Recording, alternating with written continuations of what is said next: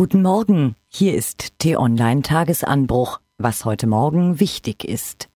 Einen eiskalt kalkulierenden Menschen hat der angeklagte Bundesanwalt gestern Beate Zschäpe in seinem Plädoyer vor dem Münchner Oberlandesgericht genannt und die Höchststrafe für die mutmaßliche Komplizin von Uwe Mundlos und Uwe Böhnhardt gefordert. Lebenslange Haft und anschließende Sicherheitsverwahrung. Zehn Morde, zwei Bombenanschläge mit Dutzenden Verletzten, 15 Raubüberfälle, Zschäpe soll die Taten ihrer NSU-Komplizen aktiv unterstützt haben. Querkopf, Freigeist, Joda. Heiner Geißler wurden im Laufe seines bewegten politischen Lebens viele Namen verpasst, mal mehr, mal weniger passend. T-Online-Kolumnist Gerhard Spörl nennt ihn einen Moralisten, der sich Freiheit von der Moral nahm. Einen Nachruf zum Tode des früheren CDU-Generalsekretärs gibt es jetzt auf t-online.de zu finden.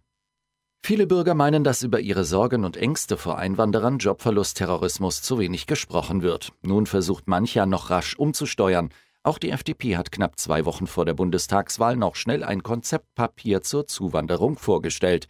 Machen die Liberalen nun Stimmung gegen Flüchtlinge? Ein Interview dazu mit FDP-Parteichef Lindner gibt es ab heute Mittag im Exklusivinterview auf t-online.de.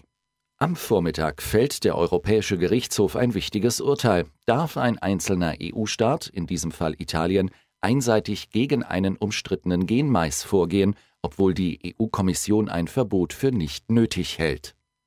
Die Bundesregierung will sich die ständigen Provokationen der Türkei nicht länger gefallen lassen. Nun könnte das Land auf eine ganze Liste gesetzt werden, die strengere Reiseregeln für tausende deutsche Beamte vorsieht, heißt es in einem Zeitungsbericht. Ob sich der türkische Staatspräsident Erdogan davon beeindrucken lässt? Auf eine Einschätzung dazu vom Regierungssprecher darf man in der heutigen Bundespressekonferenz gespannt sein.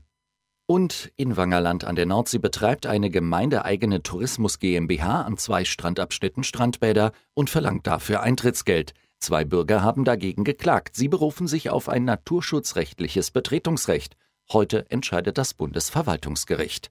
Mehr Informationen findest du unter t-online.de.